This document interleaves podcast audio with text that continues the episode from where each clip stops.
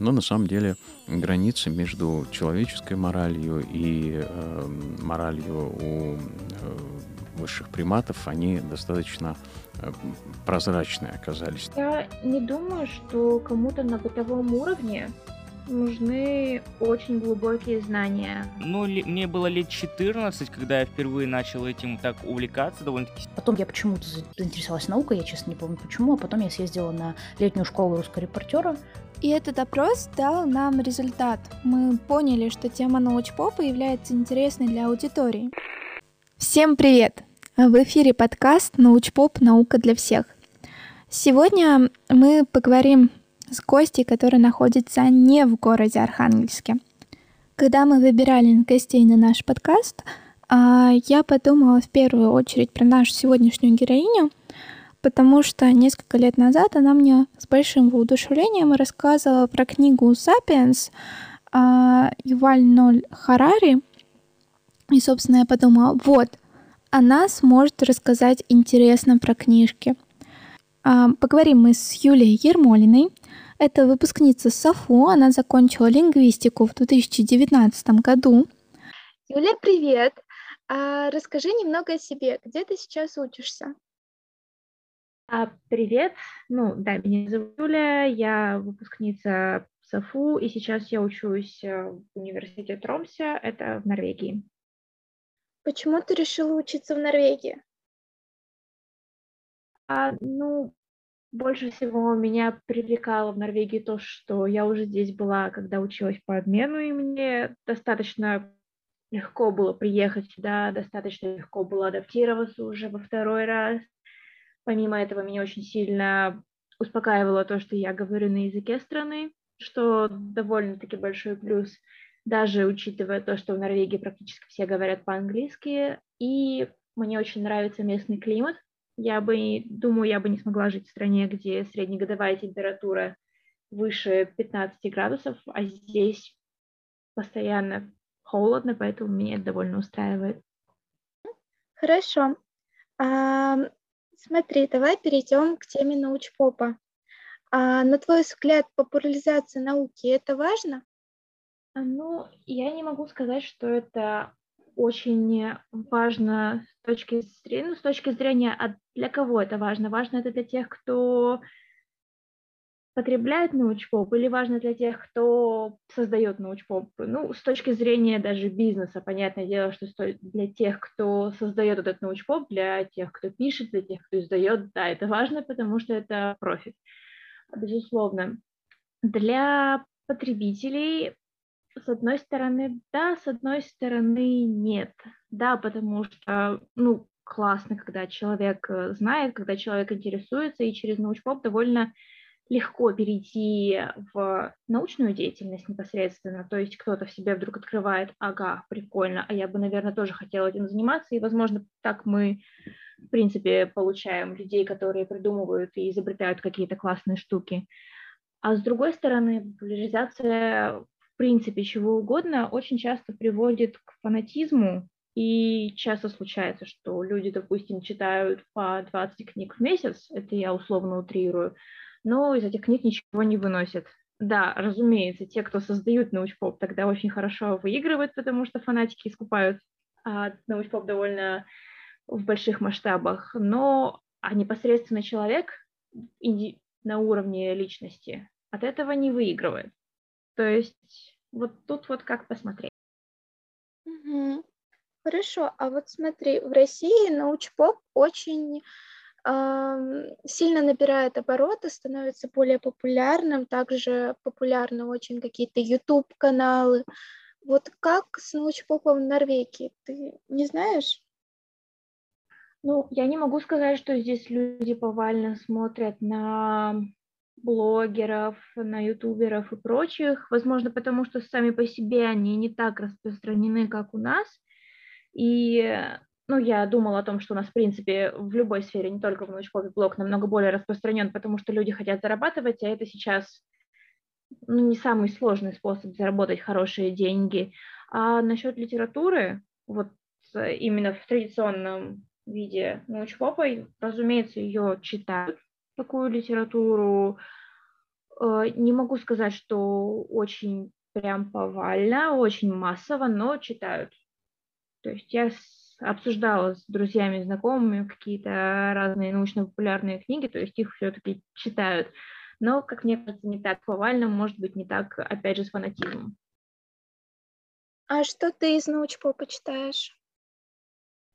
А, очень много связанное с моей специальностью, то есть с лингвистикой, с тем, как человек учит язык, и так как моя специальность все-таки завязана на том, как человек именно учит язык, какие процессы происходят, я тоже очень сильно интересуюсь а, работой мозга в принципе, потому что все-таки обучение чему-либо, не только языку, и работа мозга – это примерно из одной оперы вещь, вещи, а, Поэтому мне бы хотелось самой разбираться, если я разбираюсь в том, как э, люди изучают и свои родные иностранные языки, мне бы хотелось разбираться в принципе хотя бы на каком-то базовом уровне, как работает наш мозг. Прямо сейчас я пишу свою магистрскую диссертацию по такому термину, который, а, ну, прям по-английски называется cross-linguistic influence, то есть то, как э, языки, которые мы знаем, между собой влияют друг на друга. И сейчас я работаю над проектом,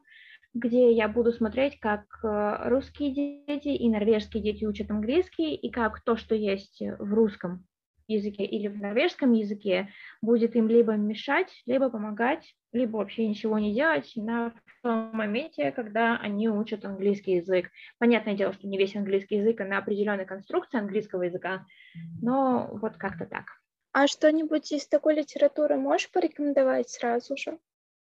Наверное, моя самая-самая-самая любимая – это «Инкогнито. Тайная жизнь мозга». По-моему, автора зовут Дэвид Иглман, но я сейчас, если честно, не уверена. Я не очень хорошо запоминаю авторов, потому что не самая важная для меня информация, если честно. А, она довольно-таки на простом уровне, но тем не менее на таком довольно завлекающем уровне объясняет не прямо конкретно, что у нас есть вот это, и оно отвечает за это, то есть у нас есть гипоталамус, он отвечает за это, у нас есть префронтальная кора, она отвечает за что-то другое. Она дает такие довольно интересные и очень часто бытовые примеры. А, то есть как мы, допустим, а, чему-то учимся, что мы учимся не просто, что мы сидели, зубрили, а что мы нарабатываем какой-то жизненный опыт, и так мы его потом применяем в жизни. Это, кстати, очень взаимосвязано именно с иностранными, не только с иностранными, с любыми языками, что мы очень-очень много получаем так называемого инпута. Мне очень тяжело сейчас перевести это слово. И на основе этого инпута, на основе того, что мы слышим, читаем, как-то воспринимаем, мы уже сами строим а, тот язык, на котором мы общаемся. В принципе, очень многие процессы обучения проходят именно так. А, то есть в этом плане я могла бы порекомендовать инкогнито. Очень классная книга. А, с точки зрения именно лингвистики, ну, не то чтобы совсем лингвистики, потому что мы сейчас не говорим о теоретической лингвистике, о том, как устроен язык, о том, что в нем есть, э, о чем-то таком историческом, потому что этого довольно много в лингвистике. Но если мы говорим именно о лингвистике как науке, которая изучает именно то, как люди осваивают языки, то это будет Стивен Пинкер. Как она называется по-русски? Я сейчас должна вспомнить. Она называется «Язык как инстинкт». И она тоже на довольно таких... Иногда требуется больше какие-то, больше какие-то углубления именно в лингвистику, чтобы ее читать, чтобы ее читать вообще без проблем, легко понимать. Но, в принципе, она довольно научно-популярным языком написана. А, и Пинкер — это, наверное, один из самых крупных лингвистов в принципе на данный момент. Он очень так интересно рассказывает о том, что происходит с нами и что происходит с нашим языком на разных этапах его развития. Угу. Хорошо, а ты ведь, получается, читаешь не на русском. На каком языке ты читаешь? Это на самом деле зависит, когда-то я читаю на русском, когда-то я читаю на английском. Тут зависит, скорее всего, от того, какой материал я нахожу быстрее и проще. Потому что в любом случае читать на английском мне приходится довольно много исключительно по учебе, у меня довольно много статей, у меня довольно много литературы, которую, ну, для меня никто переводить, разумеется, не будет. И сейчас мне иногда бывает довольно даже сложно говорить о какой-то своей профессиональной тематике на русском языке, потому что я очень сильно привыкла к этому на английском языке. Поэтому, да, читаю на русском, потому что, ну, все-таки это мой родной язык, это априори проще. А, всякие конструкции, метафоры и, и все остальные вещи. А, но на английском тоже читаю. То есть тут зависит от доступности. Ну, то есть, в принципе, на русском читать тебе все-таки проще, чем на английском, или предпочитаешь э, выбирать английский все-таки? Я не могу сказать, что я что-то предпочитаю. То есть э, у меня, скорее всего, таким критическим в этом плане будет доступность. То есть, условно, если книга, которая мне нужна, стоит в моей библиотеке университетской на полке, значит, я возьму ее на английском, и я не буду сильно заморачиваться с тем, чтобы где-то ее в интернете найти на русском языке. А, да, но если книгу где-то я легко нахожу на русском языке, значит, я прочитаю ее на русском. Но это тоже зависит от тематики. Если это что-то про работу мозга, как, например, инкогнито, я очень вряд ли буду читать ее на английском, потому что там будет довольно много сложной терминологии, которая мне непонятна все-таки, абсолютно. А с точки зрения, если читать именно про лингвистику, тогда оба языка для меня плюс-минус равны. В библиотеке Норвегии э, в университетской есть научпоп, я правильно поняла? Да, у нас есть э, немножко нашего научпопа, нам даже преподаватели, в принципе, советуют научпоп, говорят, вот классная книжка, она написана довольно легко, и вам, наверное, будет очень интересно ее почитать. Идешь в библиотеку, берешь, читаешь, либо заходишь на сайт библиотеки и получаешь электронный доступ к этой книге, что очень классно. За это я обожаю свою библиотеку именно. Да, это очень здорово, когда можно быстро получить э, какую-то книгу, которую преподаватель только что посоветовал, и сразу же сесть за ее чтение. А, такой вопрос еще у меня. Как ты думаешь, нет ли какого-либо побочного эффекта, когда человек очень поверхностно знакомится со многими отраслями науки с помощью чтения научпопа, а глубоких знаний он не приобретает? Я не думаю, что кому-то на бытовом уровне нужны очень глубокие знания. Все-таки, если цель кого-то там сверху – это популяризация науки и научпопа, тогда мы не должны ставить цель на том, чтобы делать ее а, очень глубокой. Условно же, если я сейчас читаю какую-то книжку по, не знаю, пусть будет по работе мозга, и там, допустим, есть глава про то, как разные гормоны влияют на наше поведение.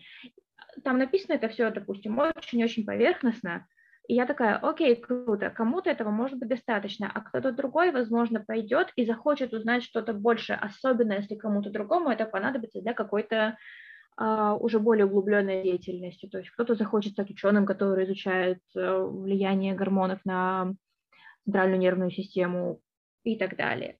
То есть я не думаю, что в том, что ты разбираешься в чем-то поверхностно, есть какая-то проблема. И я считаю, что классно в принципе разбираться в каких-то вещах поверхностно, во многих вещах, скажем так, но с учетом того, что наша память все-таки не безгранична, и наше время на изучение тех или иных отраслей знаний тоже не безграничны, мы не можем знать абсолютно все, даже абсолютно все, что нас интересует на очень глубоком уровне. То есть я, я думаю, что меня интересует достаточно большое количество вещей, но я представляю, что будет с моим временем на работу, на учебу, на какие-то другие личные вещи, если я вдруг решу глубоко изучать абсолютно то, все то, что меня интересует. То есть я не вижу в этом большой проблемы, в том, что люди знают э, какие-то вещи на довольно поверхностном уровне. Тебя ведь к твоему исследованию, которое ты сейчас делаешь в университете, привел же ведь тоже научпоп, да? Изначально когда ты начала интересоваться этой темой, или нет все-таки? Ну, тут тяжело сказать, и да, и нет. Во-первых, а, ну, так как мой бакалавр в лингвистике, я пошла туда, потому что мне всегда нравились иностранные языки, а через бакалавр по лингвистике потому что когда ты идешь на бакалавр в лингвистике, ты думаешь, классно, я сейчас выйду с универа, буду свободно говорить там на трех языках. Э, да, но так и есть, на двух. Обычно на двух, на трех языках люди разговаривают, но суть-то в том, что я об этом даже, я даже не думала о том, что будут еще какие-то дополнительные теоретические предметы вроде языкознания, стилистики, теоретической грамматики. И вот эти предметы мне на самом деле очень сильно понравились.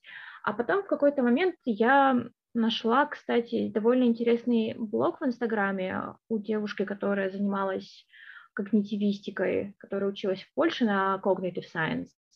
И через нее мне очень понравилось именно смотреть на э, работу мозга, потому что она очень писала посты, э, очень классные именно с точки зрения того, как это можно применить в своей жизни. То есть твой мозг работает так, и поэтому ты делаешь э, так.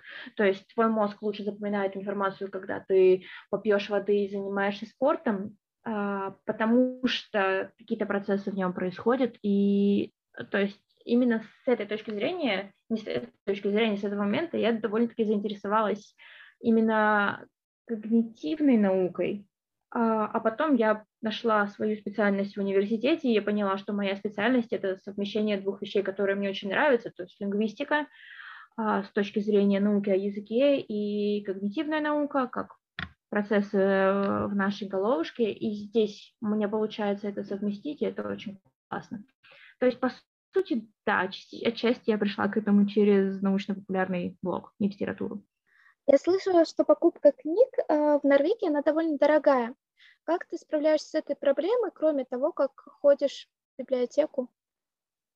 Ну, да, для справки, последний раз, когда я обращала на среднюю, внимание на среднюю цену книги, а, обычная книжка в мягкой обложке стоила порядка 150 крон, а курс сейчас 8,5 рублей, то есть это где-то ну, где-то больше тысячи рублей, наверное, за обычную книгу в мягкой обложке. Да, в основном я все-таки пользуюсь библиотекой, и здесь спасибо большое моему университету за огромнейший доступ к различным электронным ресурсам, то есть большинство книг, в том числе научно-популярных, которые я могу читать, я могу спокойно, вполне себе легально, а, без нарушения каких-либо авторских прав а, скачать через библиотеку. И так я читаю их себя на планшете. Еще у нас в городе, в Тромсе, есть э, очень классный магазин Second Hand, а, именно книжный, наверное, называется букинистический магазин по-русски, но там не так много именно научно-популярной литературы, в основном художественная литература. И, допустим, если мне очень хочется почитать что-то на норвежском, то я, скорее всего, просто пойду туда и выберу что-то там, потому что там очень много именно литературы на норвежском языке, и там книжку можно купить за 30-40 крон, что, в принципе, уже не так дорого. И последний вопрос тогда к тебе. Можешь что-то порекомендовать нашим слушателям послушать, посмотреть, почитать из научно-популярного контента? Ну, кроме тех книг, которые ты уже назвала. Почитать я все-таки порекомендую своего любимого Пинкера. Помимо э, Language Instinct, у него есть еще очень классная книга «Чистый лист», а, еще из научно-популярной литературы. Наверное, это очень мейнстримно, но одна из самых впечатливших меня книг будет «Сапиенс». И с этой книгой, наверное, я поняла, зачем мы все изучаем философию. К сожалению, изучаем мы не в том виде, в котором хотелось бы ее изучать, но все-таки изучаем. По поводу послушать, э, если кому-то. Очень интересно то, как работает мозг. Есть очень классный подкаст, который называется «Нейрочай». Он больше именно про нейронауку, про все вот эти вот более сложные процессы, которые происходят у нас э, в голове. Да, э, в голове, то есть иногда бывает слушать немножко сложно, то есть э, я изначально его скачивала себе как подкаст, который я буду слушать, когда я иду в университет и параллельно думаю о чем-то, еще о чем-то, не сложилось. Теперь я его слушаю, вот прям реально слушаю, концентрируюсь. Да, еще я вспомнила, да, очень резко еще одну очень классную книжку про мозг. И мне очень стыдно, я опять не могу вспомнить, как она называется на русском языке, но помню, что на английском она называется The Idiot Brain. И она написана настолько простым языком, что, мне кажется, даже десятилетний, ну, может быть, десятилетний, хорошо, 12-летний ребенок вполне себе справится с ее чтением. Спасибо тебе большое за это интервью. Пожалуйста, мне было очень приятно. И мы прощаемся с нашими слушателями. Ставьте лайки, пишите комментарии. До свидания.